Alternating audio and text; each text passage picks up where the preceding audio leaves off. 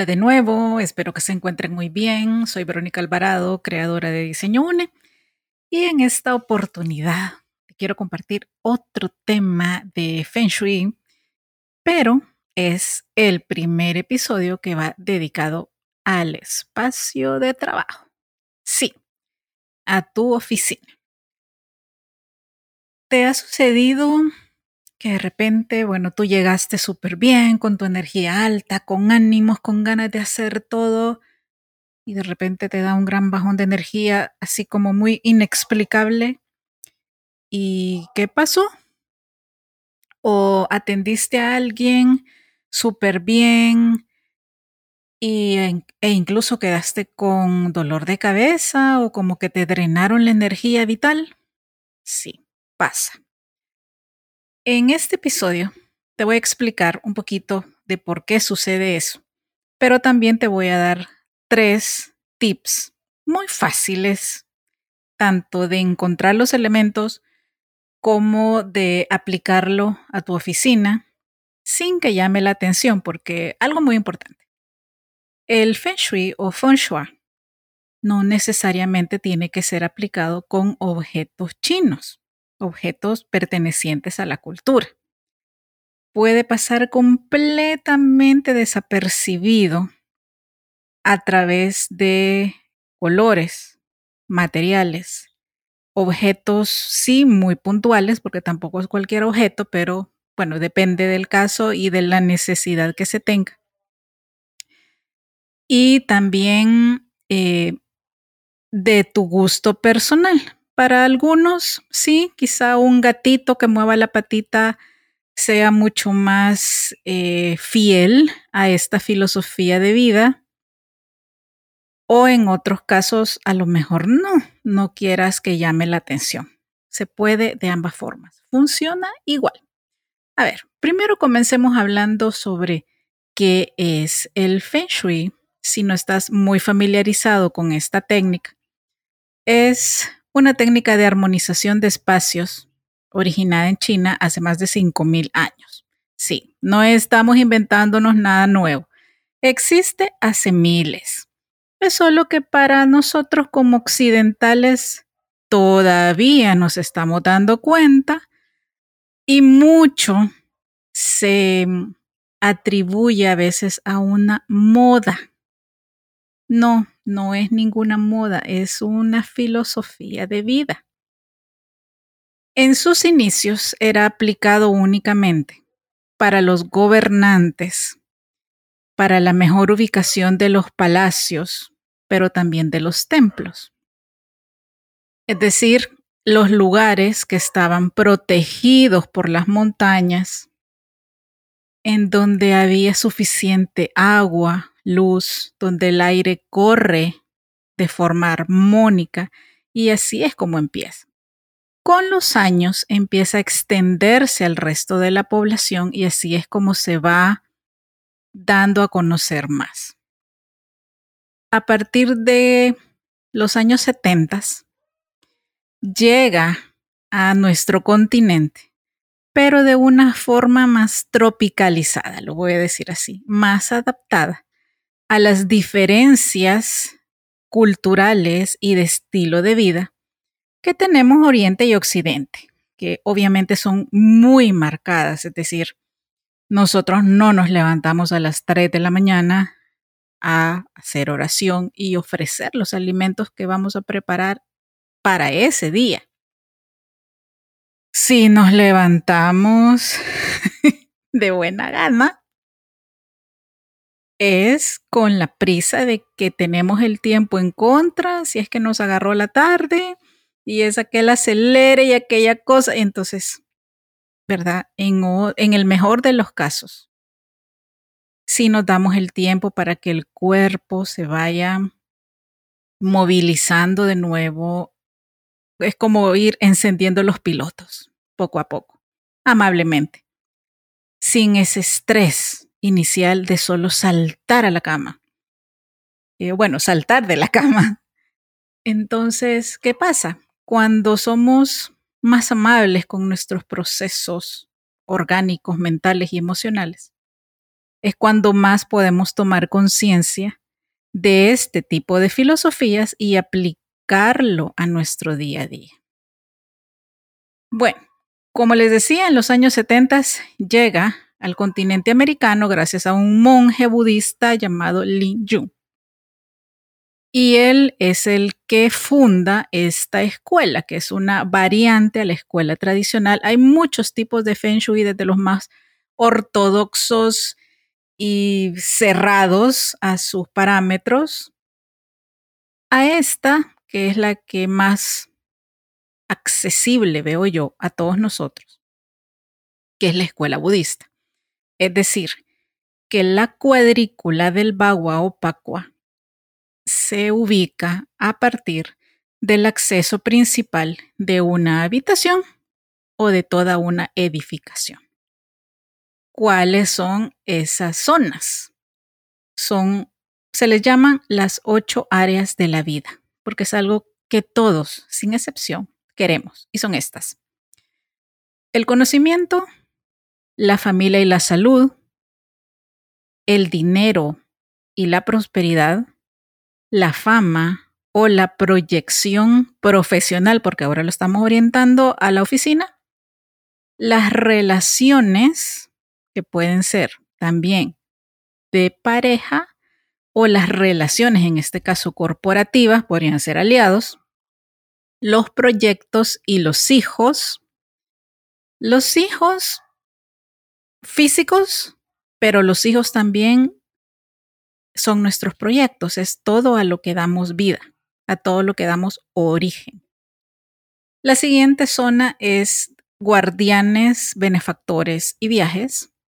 Y la última es la profesión.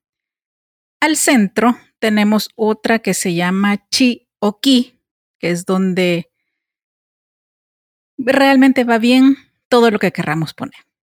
Pero bueno, como les dije, nos íbamos a centrar en tres tips básicos para cuidar nuestra energía vital en el trabajo. ¿Qué significa esto? Es la calidad y cantidad de energía con la que funcionamos, no solo con la que nos movemos en términos de trasladarnos físicamente de un lugar a otro, sino el equilibrio que esa ese porcentaje, digamos, de energía para este día manejamos en todas sus formas, físico, emocional, mental e incluso espiritual. Si les pusiera el ejemplo del tanque lleno de gasolina para el carro, creo que sería más fácil entender lo que les estoy tratando de explicar. De esa energía es la que estoy hablando, del combustible que tenemos para cada día y que renovamos en la noche con el descanso. Bueno, primer tip para cuidar tu energía, especialmente para las personas que tienen que tratar con muchos clientes o una recepcionista, por ejemplo, que está recibiendo a muchas personas durante el día, ya sea por periodos cortos, largos, por teléfono, eh, persona a persona, de la manera que sea. Una forma fácil de generar una barrera protectora. Ojo, no todo lo podemos ver, ok, pero sí lo podemos sentir. Tú puedes ver a una persona decir, ok, se ve bien, pero tú no puedes ver la calidad de su energía. No puedes ver en su energía si está atravesando por un problema, si está lidiando con una enfermedad, ambas cosas. Si se siente realmente mal, pero su expresión facial quizás no te lo demuestre, etcétera, etcétera. Ok. Vas a conseguir una planta pequeña, una maceta con una plantita natural que puedas tener en tu escritorio o en el mostrador, en el caso de que sea una recepción. El punto es que va a estar en medio entre la persona que tú atiendes y tú. A ese ser vivo que ya es la plantita, que tiene tierrita real, no solo piedritas, le vas a colocar un cuarzo. Brevemente, los cuarzos son del reino mineral los más evolucionados. No tiene que ser grande. Te voy a dar de parámetro el tamaño de tu uña. Sí, me vas a decir, pero Vero, ¿de cuál uña? ¿Del pulgar, del meñique, del dedo corazón? ¿Cuál? La que tú quieras. Esto es nada más un parámetro de medición para que te des cuenta que no tiene que ser una gran roca. La que uses igual funciona una piedra pequeña. Eso sí, no tiene que estar perforada ni quebrada. Y que no necesariamente tampoco tienes que gastar un montón en conseguir un cuarzo para que funcione. ¿Qué es lo que hacen los cuarzos? Normalmente se utilizan para armonizar nuestro cuerpo, pero también para protegernos de cualquier energía densa o negativa que pueda llegar a nosotros. Ellos la atrapan. De verdad te digo, tengo más de 30 años utilizando cuarzos. Bueno, hay cuarzos por toda mi casa, incluso en el carro. Y de verdad les puedo decir, cambia o el color o el brillo. Incluso se pueden romper o astillar cuando ellos cumplen su función. Entonces, no lo veamos solo como un simple objeto, que de hecho acá tengo dos a la par mía. Se, los voy a sonar para que vean. Ese es una amatista y un cuarzo ahumado. Tengo a la par mía, ya les voy a explicar por qué. Y esa es, esa es una de las formas en las que te puedes dar cuenta de que realmente están haciendo algo. Pero no necesariamente tienes que esperar a que pase o estar pendiente de cómo está el cuarzo. No, eso es, eventualmente te das cuenta. Ahora, ¿Qué vas a hacer con este cuarzo? Enterrarlo en la plantita. Va a pasar completamente desapercibido, pero te va a ayudar a cuidarte, a mejorar o a mantener la calidad de tu energía. A ver, segundo tip.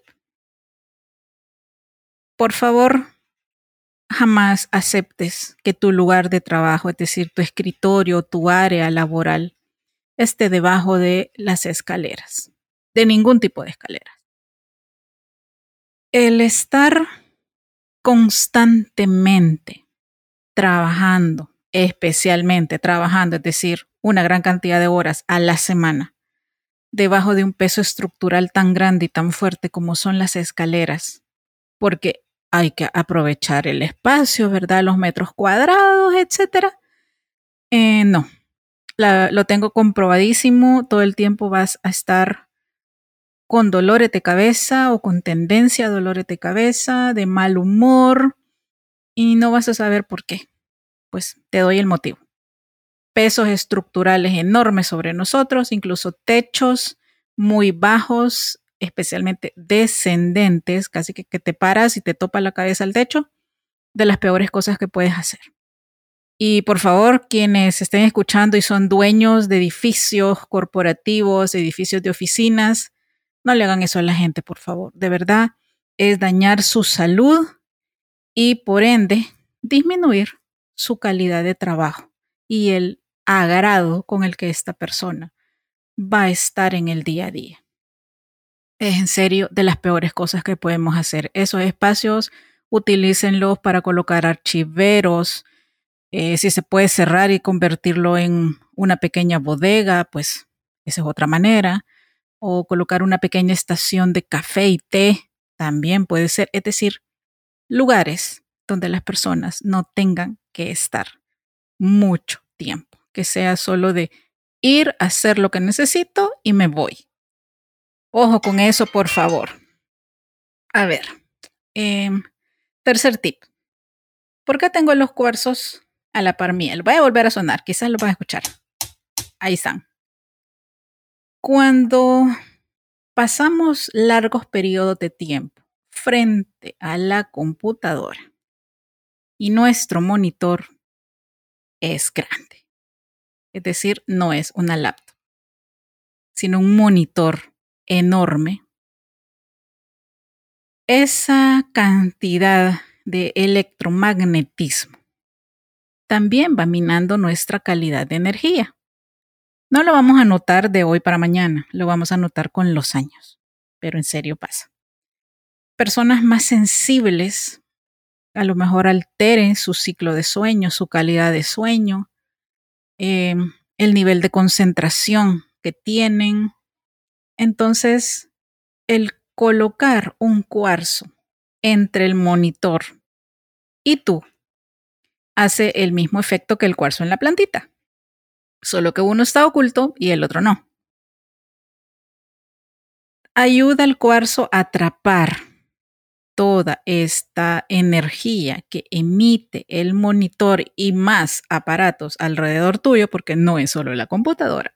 Vivimos rodeados de aparatos y por lo tanto generando y multiplicando más electromagnetismo que llega a nuestro cuerpo.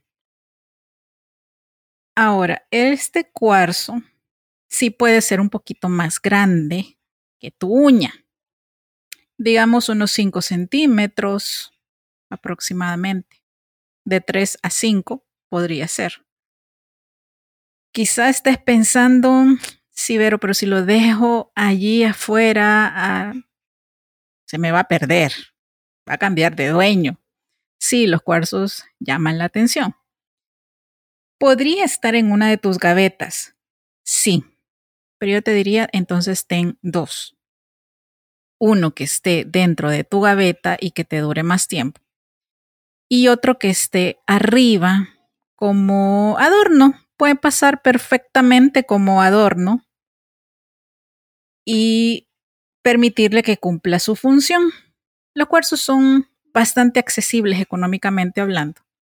Así que si se llegara a perder, lo puedes reemplazar. No hay ningún problema con eso. Es más, cuando se pierden, cuando les pasa algo, se estallan, se rajan, ellos ya cumplieron su misión con nosotros y hay que darles las gracias, devolverlos a la tierra, si es que lo tenemos. Y si no, pues le damos la gracia en las manos que esté. Y conseguimos otro. Así de simple. Bueno, cómo se programa un cuarzo. Primero lo tienes que limpiar. Es decir, en un recipiente transparente de vidrio vas a colocar agua y un poco de sal. Si tienes sal marina, mucho mejor. Si no, pues con sal común, sal de cocina, igual funciona.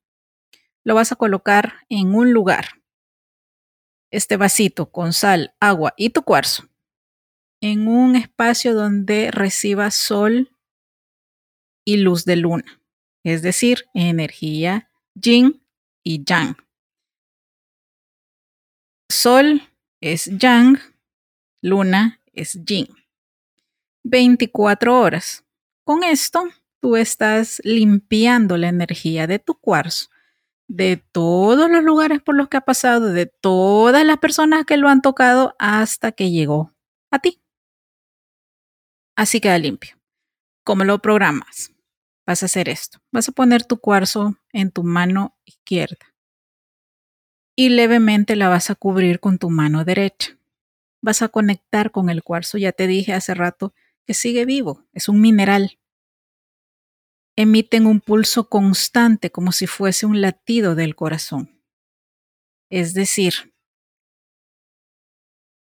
sigue allí, solamente ha sido pulido o a lo mejor lo tengas en bruto en la forma que más te agrade. Entonces le vas a dar las órdenes o las peticiones para qué lo quieres usar, es decir, para protección, para prosperidad, para tener claridad mental, para ser una persona más asertivo, para que te ayude en la comunicación, para todo lo que tú quieras. Algo muy importante es que le tienes que decir esto al final. que se va a mantener programado para ti aunque otra persona lo toque. Si no, tienes que repetir todo el proceso de limpieza. Y ya, con eso, tú lo colocas, dejas que cumpla su función y tan tan, tan fácil como eso. Bueno, algunas personas sostienen, yo recuerdo uno de mis maestros de yoga que una vez me dijo, Verónica, no somos nosotros los que elegimos los cuarzos, son ellos los que nos eligen a nosotros. Yo diría que hay un tema de identificación mutua. Todos te sirven, todos funcionan, desde el cuarzo cristal al onix, al cuarzo ahumado, toda la gama de las ágatas, eh, la matista, que es el cuarzo moradito, el amarillo, que es el cuarzo citrino. Bueno, te puedo mencionar muchas, pero también deja que tu intuición te guíe. No todo es razón, no todo es mente, también sentimos. Es importante aprender a sentir. Es importante aprender a hacerle caso a ese sentido de certeza que es la intuición. Créanme, no se van a equivocar. Es esa vocecita que a veces nos dice, mm, creo que por allí no. Bueno, esa. A veces también te dice, mm, eso sí, sí, sí. Y a lo mejor no siempre tengas una explicación racional para todo. Pues se complementan. Es igual que el yin y el yang. Son opuestas, pero complementarias. Bueno, Espero que te sirvan estos consejos. Ah, obsérvate, siéntete, analízate cuando te ha sucedido estos bajones de energía. Eh, si puedes usar un cuarzo, sí, obviamente, definitivamente. Un dije, una pulsera, un llavero, sí, pero estaría como en un tercer, cuarto nivel, porque el llavero no todo el tiempo está con nosotros pero un accesorio personal, definitivamente que sí. Bueno, si quieres que analicemos tu área de trabajo, podemos hacerlo desde el país que tú quieras. Trabajo, trabajo en base a fotografías. Yo te digo cómo tomarlas eh, para poderme ubicar en tu área de trabajo y así poderte guiar. Será un placer. De verdad es una de las cosas que más disfruto hacer porque no es solo el trabajo del diseño interior es ayudarte a ti como persona a mejorar tu espacio y que tu espacio te ayude a ti, no al revés. Bueno, te dejo de nuevo mi correo, es vero.diseñoune.net o puedes escribir también a las redes de Diseño Une, que son arroba diseño une, y te anticipo, durante el fin de semana vas a encontrar en nuestro TikTok, en imágenes, estos consejos para que los tengas aún más claros. Espero que te sirva, que lo disfrutes, compártelo con las personas que creas que también lo necesitan y que les pueden servir. Así que nada, bendiciones como siempre y nos escuchamos pronto. Hasta luego.